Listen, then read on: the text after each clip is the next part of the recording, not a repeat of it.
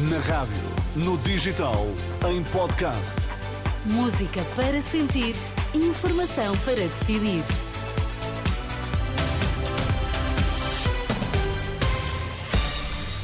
Olá, bom dia. O novo aeroporto será menos eficiente sem ferrovia. Ideia da Presidente da Comissão que estudou a localização do futuro aeroporto de Lisboa. Portugal melhora desempenho climático, mas precisa de acelerar a redução de emissões. Alertas para escutar nesta edição às nove. Sem acesso a comboios, o futuro aeroporto de Lisboa será menos eficiente. É o que defende a Presidente da Comissão que estudou as soluções para o novo aeroporto da região de Lisboa.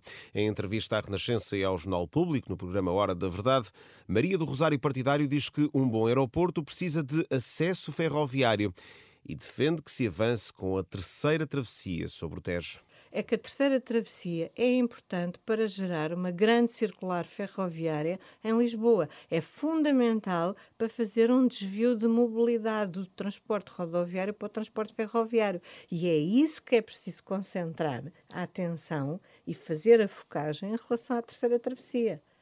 A terceira travessia não existe ou não está prevista e, proposta por causa do novo aeroporto. Ela está prevista e proposta porque ela é fundamental para o funcionamento da área metropolitana de Lisboa. Maria do Rosário Partidário, a presidente da Comissão Técnica que estudou as localizações do futuro aeroporto de Lisboa, em entrevista ao programa Hora da Verdade, uma entrevista já disponível em rr.pt e para ouvir logo mais depois das 23 horas na edição da noite da Renascença. Portugal sobe uma posição no desempenho ambiental. O país aparece em 13º lugar num relatório internacional feito por três organizações não governamentais, um lugar acima da classificação conseguida em 2022. Portugal surge nesse estudo com pontuação média em política climática e energias renováveis e com classificação alta no uso de energia e emissões de gases com efeito de estufa. Ainda assim, Francisco Ferreira, da Zero, que produziu o capítulo sobre Portugal, insiste na necessidade de acelerar a redução de emissões de forma a cumprir as metas definidas. O principal problema, diz, são as emissões dos transportes que têm estado a aumentar. Continuamos ainda a subsidiar os combustíveis fósseis, apesar de nos comprometermos a a que tal deixe de ter lugar uh, até 2030.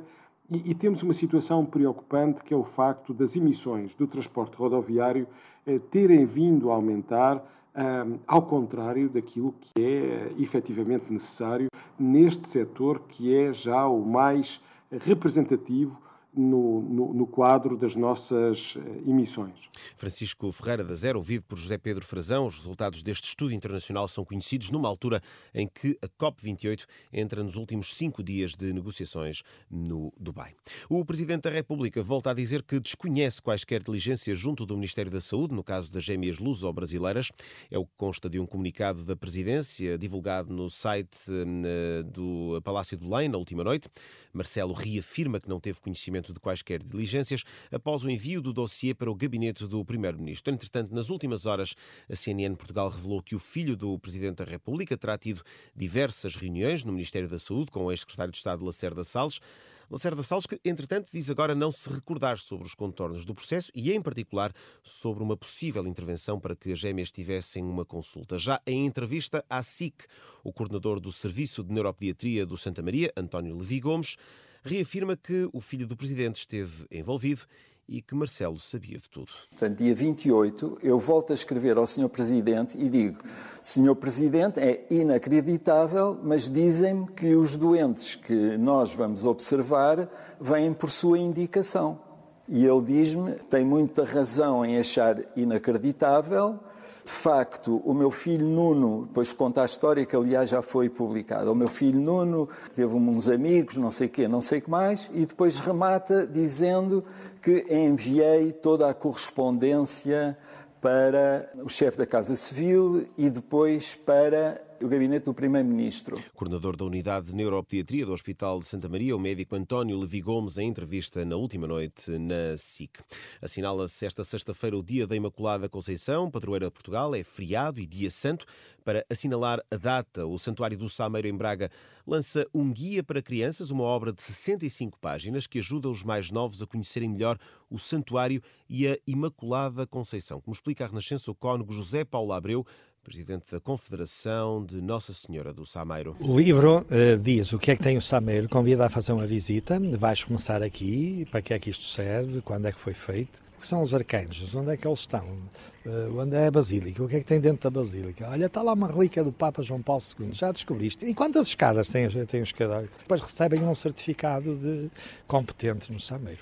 Neste dia da Imaculada Conceição, as celebrações uh, no Sameiro vão ser presididas pelo Bispo Auxiliar de Braga, Dom Delfim Gomes. Guerra no Médio Oriente. Israel diz ter atingido mais de 450 alvos eh, em Gaza nas últimas horas.